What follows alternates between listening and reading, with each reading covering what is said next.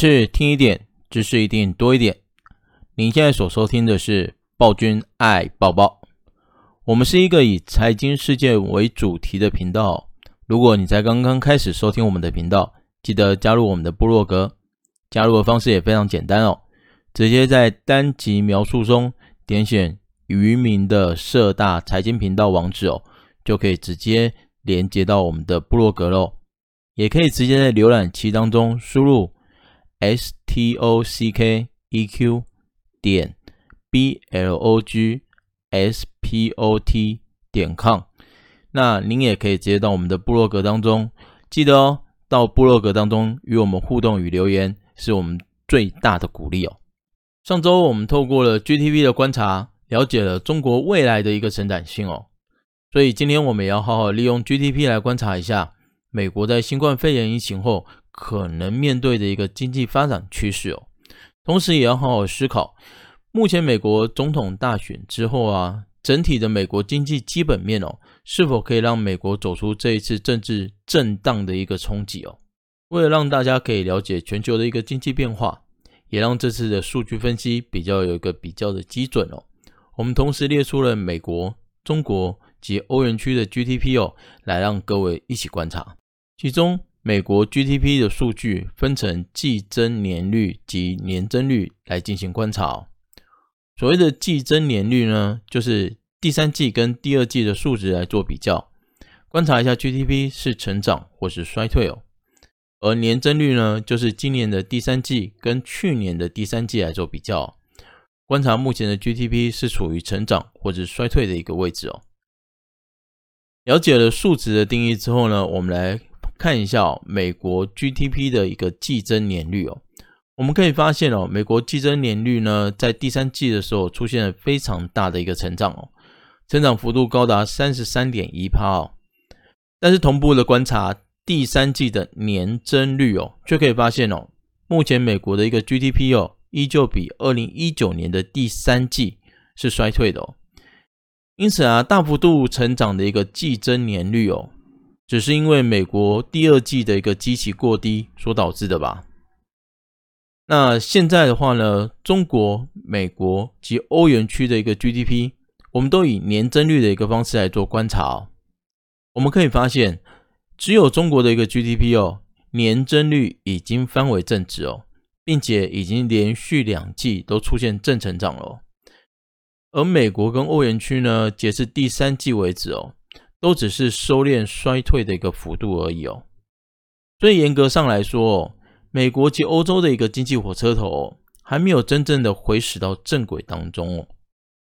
另外，欧元区的一个新冠肺炎疫情啊，再次的爆发，导致法国、德国等欧元区的国家哦，纷纷实施宵禁等轻度封城的一个行动哦。目前封城大多以一个月为限哦。但实务上，如果到了十二月初的时候，疫情还是没有办法控制得住，全面解封的一个困难度哦，将会非常的高。而那个时候，我们几乎也可以宣布哦，欧元区年底的圣诞旺季当中哦，应该会缺少圣诞市集等实体的经济活动。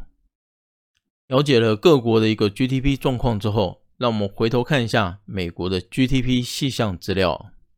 我们都知道，美国的 GDP 里面，消费大概占了七成的一个比例哦，而消费的项目当中呢，又包括了服务类跟商品类哦，其中服务类占有较大的一个成分哦。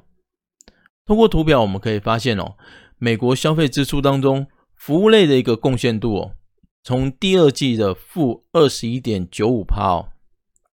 一举攀升到第三季的十六点零四趴哦，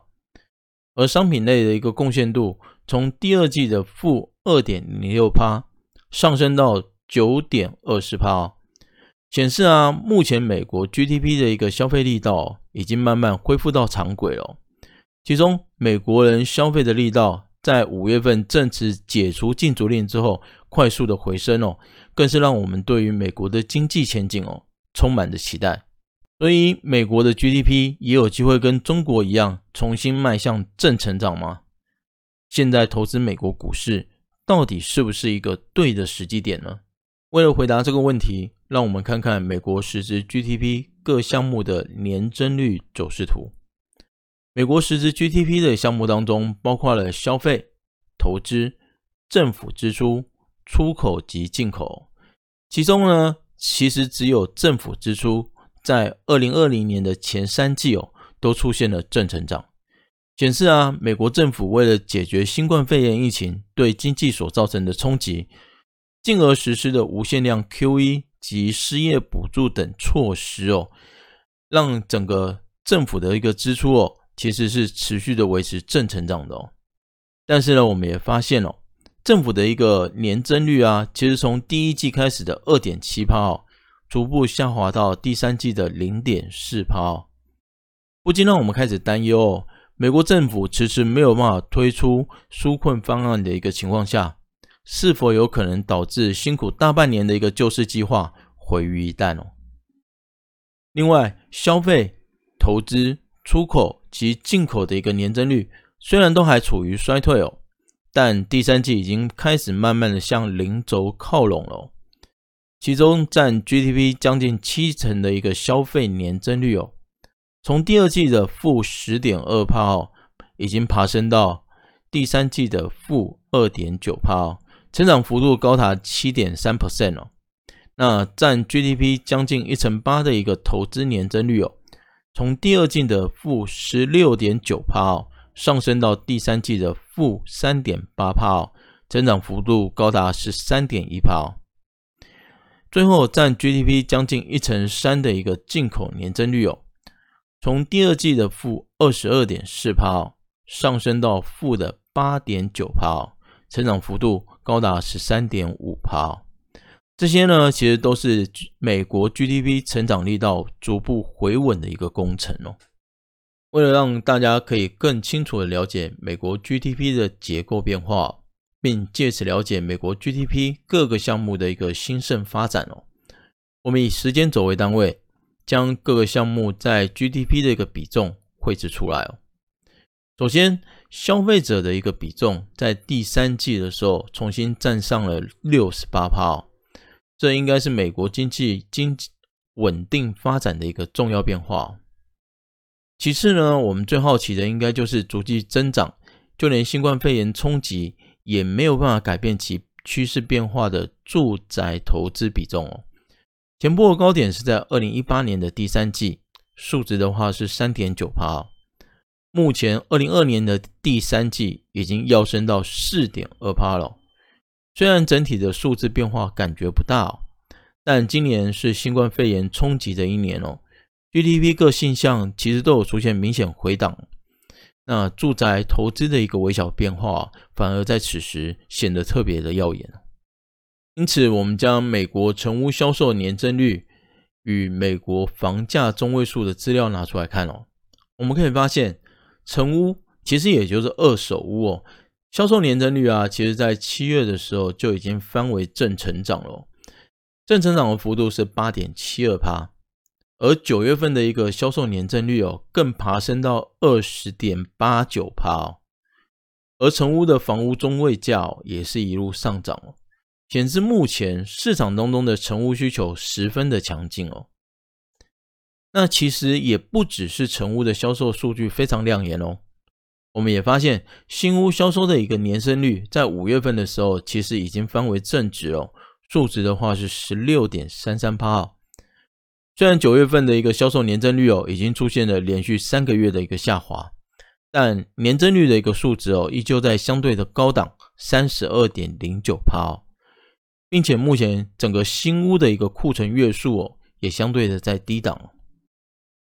从上述的资料啊，我们大概可以判断出来。目前美国的房地产哦，非常的火热哦。其中最大的关键，除了美国联准会将基准利率调降在零到零点二五之间，另外的话还有居家办公的一个需求。许多的年轻人哦，基于这样的一个需求下，纷纷独立门户哦，自己买屋。所以我们也可以发现哦，房屋的一个热度比较高的一个城市哦，几乎都是传统的一个都市圈外围的小型城市哦。例如纽约州的罗切斯特等哦，虽然美国的房市很热，但十月二十七号，美国经济咨商局所公告的消费者信心指数哦，却意外下滑到一百点九，显示美国总统大选之前，美国民众对于就业、收入以及经济前景哦，还是十分的担忧。另外，让我们来观察一下消费者物价指数中扣除掉波动比较大的食品跟能源后所计算出来的核心消费者物价指数哦。近几期当中，核心消费者物价指数的年增率哦，都大于消费者物价指数 CPI 的一个年增率哦，显示呢，对于消费者而言，产生比较大负担的一个项目哦，除了能源及食品以外哦，应该还有其他的项目。所以，让我们来探究其细项之后，我们可以发现，医疗保健服务的项目啊，年增率在二零二零年的七月爬升到五点九四趴。目前九月份的一个数据哦，依旧还有四点九四趴，显示新冠肺炎的疫情已经让美国民众的医疗保健支出增加了许多。但可喜的是，目前的话，美国实质可支配所得的一个年增率哦，依旧高于消费者物价指数的一个年增率哦。两者的一个差额哦，在八月份创下四月份以来的一个低点三点五七之后。九月份再次走高到四点零六，显示目前美国的一个民众购买力还在，基本的生活应该可以维持在一定的水准哦。通过上述的数据观察，我们可以发现哦，美国的一个 GDP 数值哦，还有一些努力的一个空间哦。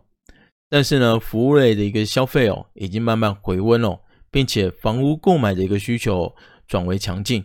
对于美国经济而言哦，还是有一盏明灯在哦。那目前美国民众虽然医疗的支出哦已经慢慢提高了，但因为整体的一个财力哦跟购买能力哦还是维持一定的水准哦，因此呢，这些都是一些可喜的数据哦。不过我们还是要提醒大家，美国财政部哦纾困方案其实没有办法在总统大选前通过，导致目前市场当中可能隐藏着失业及企业倒闭的一个问题哦。而这些问题呢，在十一月份非农就业数据慢慢公告之后，我们还是要谨慎的面对哦。如果你觉得我们频道对你有帮助，记得分享、按赞、订阅，再顺手开启小铃铛哦。